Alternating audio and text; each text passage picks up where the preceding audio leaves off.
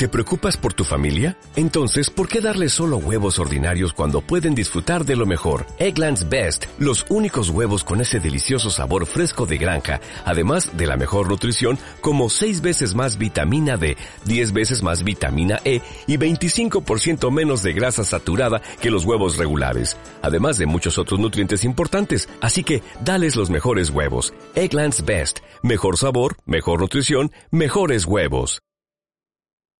¿Eres emprendedor? ¿Tienes una startup? ¿Diriges o trabajas en negocios o proyectos web?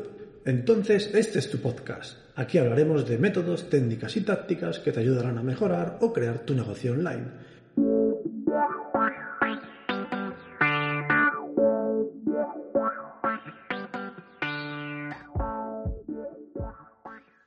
Muy buenos días, bienvenidos a Proyecto Online. Soy Pedro Miguel Muñoz y como siempre, muchas gracias por estar ahí, por estar al otro lado escuchando. En el episodio de hoy vamos a hablar de un tema que, bueno, de alguna manera me habéis pedido y que tiene relación con el episodio sobre todo lo que había que considerar para nuestro SEO. Un episodio, eh, concretamente el que hicimos hace dos números, la semana pasada, el jueves. Y bueno, muchos me habéis preguntado, ¿cómo me hago yo mi propia auditoría SEO? Entonces, bueno, mi respuesta siempre ha sido la misma.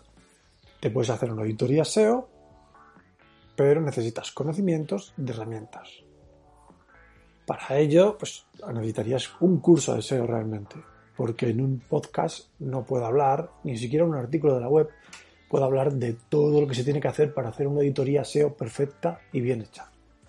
Ahora bien, sí puedo indicar cómo hacer una pequeña auditoría, una mini auditoría, de forma sencilla, de forma fácil, sin gastar dinero y con herramientas que todos conocemos. Así que de eso trata el capítulo de hoy, cómo hacernos una auditoría SEO en menos de 15 minutos. La primera vez que la hagáis os va a llevar quizás un poco más, 15, 20, 25 como mucho, pero va a ser la primera vez porque a lo mejor estáis despistados y algo no lo sabéis y lo estáis haciendo siguiendo mis instrucciones.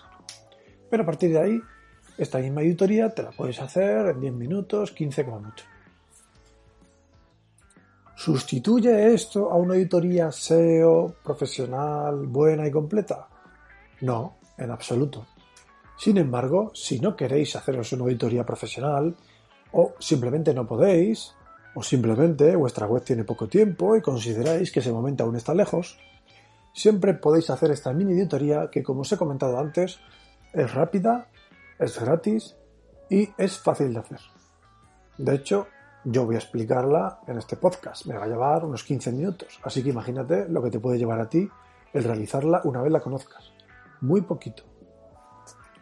Así que vamos a darle caña. Bueno, por una parte, ¿qué vamos a auditar? Bueno, lo primero que vamos a auditar es si nuestra web tiene páginas inexistentes o rotas. Me refiero a que, bueno, en algún momento determinado, alguien ha entrado en nuestra web y le ha dado un error 404. Ya sabéis, este error es el clásico, ¿no? Es el error que utiliza el servidor para indicar que la página que se está buscando no existe. Os habrá pasado muchas veces que habéis entrado en un sitio, habéis pinchado en un link y os ha llevado a una página que ponía 404. Lo sentimos, esta página no existe. Bueno, eso lo hacen por defecto los servidores web en las ocasiones en que tu navegador está demandando una página que no existe. Una página que no existe dentro de tu dominio, por supuesto. Y os podréis preguntar, ¿y cómo es posible que en mi web se dé este 404? Porque nadie va a visitar páginas que no existen. Esto realmente pasa y puede ocurrir por varios motivos. Por una parte, alguien pone la URL de tu web a mano y se confunde. Si tu web es dulcespepito.com y alguien escribe dulcepepitos.com barra contacto porque piensa que así va a contactar con vosotros, porque se confunde y directamente tú no tienes esa página, le va a salir un 404. Y a ti se te va a quedar registrado que has tenido una visita 404. Pero también puede pasar porque tú mismo hayas puesto un enlace interno en una de tus páginas hacia otra y lo hayas puesto mal. Oye, todos nos equivocamos. En un momento determinado escribimos mal, ponemos la dirección URL incorrecta y luego ya cuando pinchamos en ella vemos que no va a ningún sitio, pues nos damos cuenta de que lo habíamos escrito mal. Y también puede pasar con enlaces externos. Si otra web enlaza con la tuya, el responsable de poner ese enlace se puede equivocar y pudo poner algo mal, la dirección web, que se supone apunta a tu dominio, pero que a la vez lo está haciendo una página que ahora mismo no existe.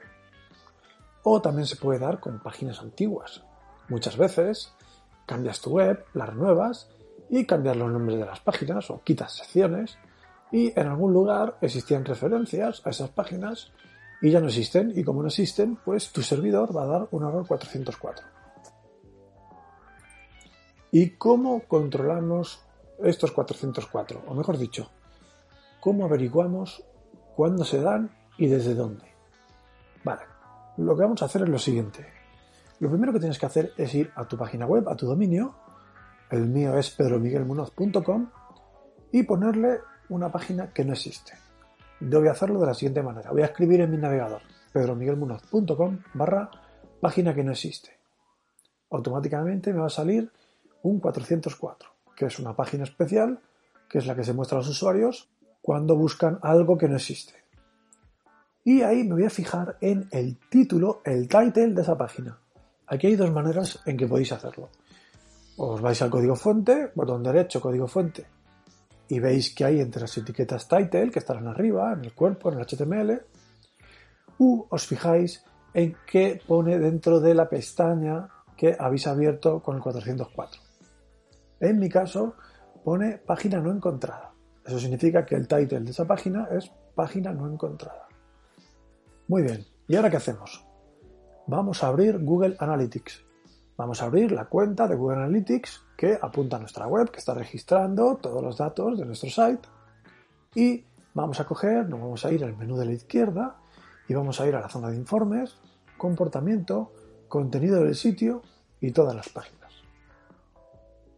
Si ahora mismo esto te resulta lioso porque no lo tienes delante o porque no puedes tomar notas, no te preocupes, en el blog pedromiguelmunoz.com barra blog ya tienes el artículo donde está transcrito este podcast y donde vas a poder seguir las instrucciones con pantallazos, etcétera, etcétera. En cualquier caso, repito, zona de la izquierda, donde pone informes, vemos que hay varias opciones de menú, nos vamos a la que pone comportamiento, se desplegarán más opciones, nos vamos a contenido del sitio y ahí a todas las páginas. Una vez hecho esto, nos aparecerá un gráfico y una tabla donde podremos ver el número de visitas de todas las páginas de nuestra web. En este caso, para esta auditoría, lo que nos interesa es cambiar la dimensión primaria para que en vez de página nos enseñe el título de la página. Eso es muy sencillito. Fijaos donde están los datos, un poquito por encima aparece algo que es dimensión primaria y al lado pone página y justo al lado pone título de página. Pincháis en título de página y lo que os va a mostrar es exactamente la misma información que antes, solo que ahora en vez de mostrarte la página, la página web, ahora lo que te va a mostrar es el título de la página, el title, lo que estábamos viendo antes.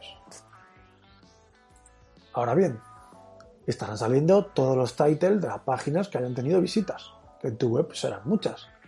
Entonces lo que tienes que hacer es irte a la caja de texto que hay justo a la derecha, que tiene al lado un botón con una lupa, y ahí poner un filtro. ¿Qué filtro vamos a poner? El title de la página 404 que hemos visto antes, que en mi caso era página no encontrada. Yo escribo ahí página no encontrada, le doy al botoncito de la lupa y automáticamente me va a filtrar por ese title y ya solo voy a ver una página, mi 404 esa página que me aparecen los resultados, voy a pinchar sobre ella y nos aparecerá una nueva tabla donde veremos qué páginas se han tratado de visitar y han dado error 404 porque realmente no existen. Si os fijáis, ya tenéis un listado de todas aquellas páginas que la gente ha buscado y no ha encontrado, ya sea porque las ha escrito mal, ya sea porque vienen de un link que está mal, ya sea porque eran páginas antiguas que ya no existen. El caso es que ya las tenéis localizadas. Bien, pero ahora que tengo esta lista de páginas, ¿qué hago con ellas? Debes tratar de resolver este conflicto. Esas páginas no deben seguir visitándose. Para ello, tienes varias opciones. Si al ver la página te das cuenta de que la página no existe, pero otra web la ha enlazado por error, puedes ir a esa web, puedes ir al administrador de la web y decirle, oye mira, habéis puesto un link a mi web, no es correcto, por favor corregidlo. También podéis hacer una redirección 301 y decirle a esa página que apunte a otro de tus contenidos. O si crees que esa URL merece la pena, porque está recibiendo muchísimas visitas, créala.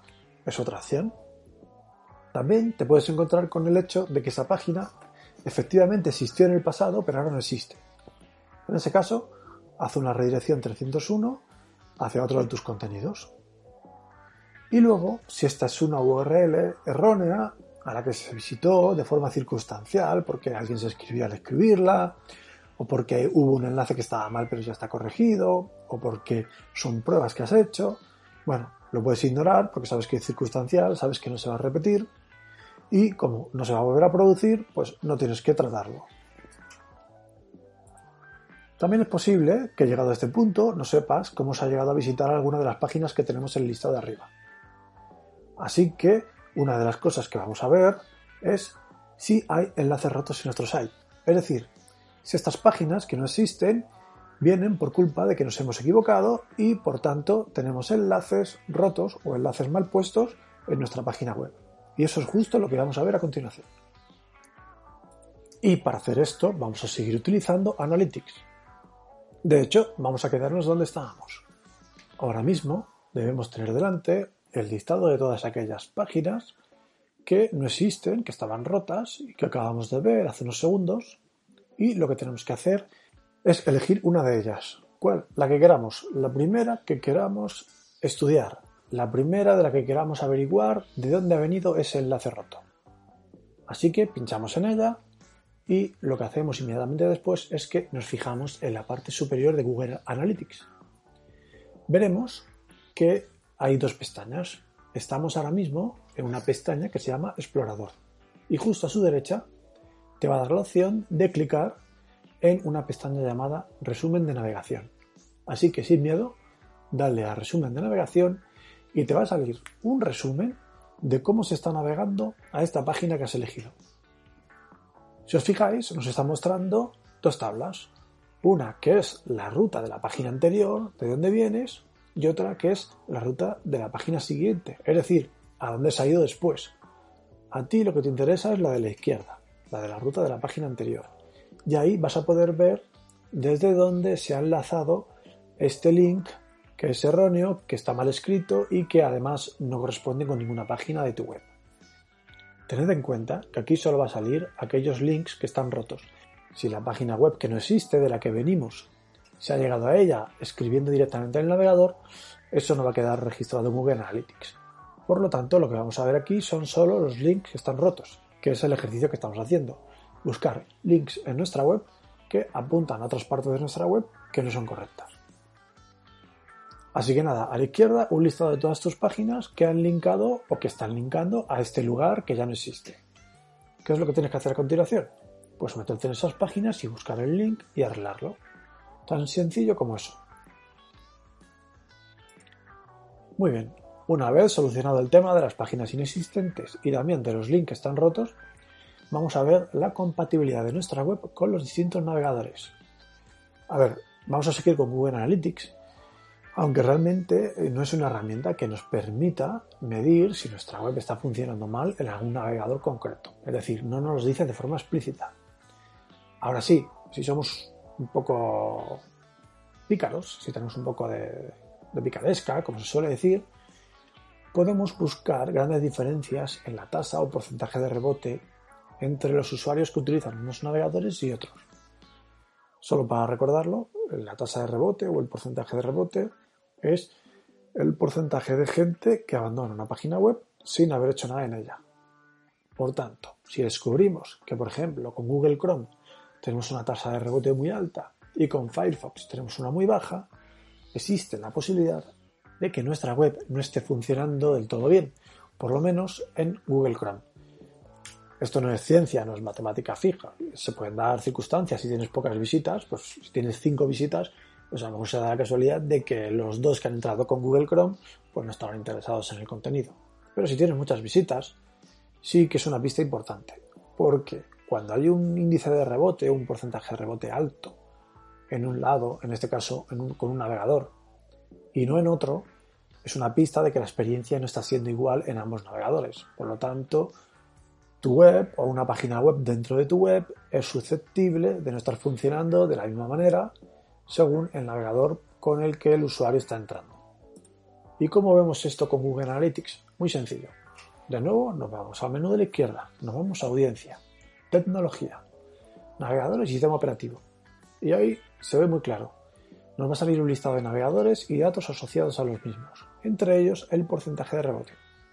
Fíjate en si hay algún navegador que tiene un porcentaje de rebote muy distinto a los demás o varios navegadores. Y en ese caso, si ves que es así, que es muy alto, que si lo comparas con los demás es demasiado alto, coges e intentas entrar tú con ese navegador. ¿Que no tienes ese navegador porque, por ejemplo, trabajas con Mac y es un Internet Explorer?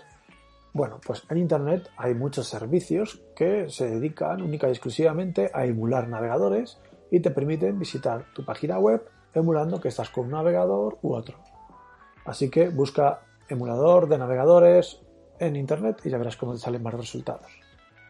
Yo utilizo uno que se llama eh, browsershots.org, que bueno, más o menos funciona bastante bien, simula bien cada navegador, además tienes muchas opciones, no solo Firefox, Chrome, Safari, etcétera, sino que tienes versiones dentro de cada uno. Puedes mirar Firefox de hace varios años, etcétera, etcétera. Así que bueno, puede ser bastante útil. Insisto, como he dicho antes, en que la tasa de rebote es un factor que se puede mirar cuando tienes un número de visitas decente. Si tienes poquitas visitas en tu web, no te fíes tanto porque la muestra es muy pequeña. Luego, ¿qué más podemos mirar? Pues de una forma igualmente sencilla podemos ver la compatibilidad de nuestra web con los distintos dispositivos. Aquí hablo de dispositivos móviles y tablets. Así que el ejercicio sería exactamente igual al anterior. Nos vamos a audiencia, dispositivos móviles, dispositivos y ahí vamos a ver de nuevo una tabla llena de información donde podremos ver en detalle los porcentajes de rebote según el tipo de dispositivo. Según iPhone, te va a mostrar de forma separada lo que es el iPhone de Apple o el Xiaomi o el iPad o un Samsung modelo no sé qué, eso lo vas a poder ver fácilmente. Y al igual que antes, te fijas en el porcentaje de rebote si ves que hay un modelo o varios modelos de dispositivos con un porcentaje de rebote bastante alto en comparación con los demás, planteate el averiguar si tu web se está viendo bien o la experiencia es buena en esos dispositivos, porque puede ser que no lo sea. Muy bien, con Google Analytics hemos acabado. Habéis visto que es súper sencillo de ver. Esto realmente, una vez lo has hecho ya una vez o dos, te lleva cinco minutos. Otra parte de la auditoría que es importante y que se puede ver de forma muy sencilla es la velocidad de nuestra web. Como sabéis, los buscadores penalizan mucho las webs lentas. Así que le dan mucha relevancia. Por suerte hay bastantes herramientas que te permiten, de forma sencilla, poniéndoles la URL de tu web, el medir qué tal va tu web de velocidad y que, bueno, no solo te dé una puntuación, sino que además te dé una serie de consejos para mejorarla. En mi caso utilizo varias. Aquí una de las más sencillas es Google Page Speed Insights. Os pondré un link en las notas del episodio. Es súper sencilla, solo tenemos que entrar.